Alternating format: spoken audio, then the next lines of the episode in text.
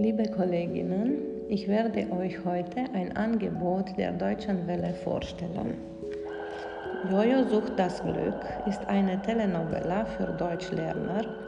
Auf der Internetseite der Deutschen Welle finden Deutschlerner alle 33 Folgen samt interaktiven Übungen, Grammatikerklärungen, Manuskripten und Glossaren. Alle Materialien können heruntergeladen werden das Handbuch bietet über diese Materialien hinaus Übungen und Aufgabenstellungen, die Sie im DAF-Unterricht einsetzen können. Die kurzen Episoden eignen sich dabei besonders gut für den Unterricht ab Niveaustufe B1. Gerade weil es sich nicht um einen typischen Sprachkurs mit progressivem Aufbau handelt, können auch einzelne Folgen gesondert behandelt werden. Ich persönlich finde die Telenovela sehr interessant. Es ist etwas Besonderes, weil es nicht ein typischer Sprachkurs ist.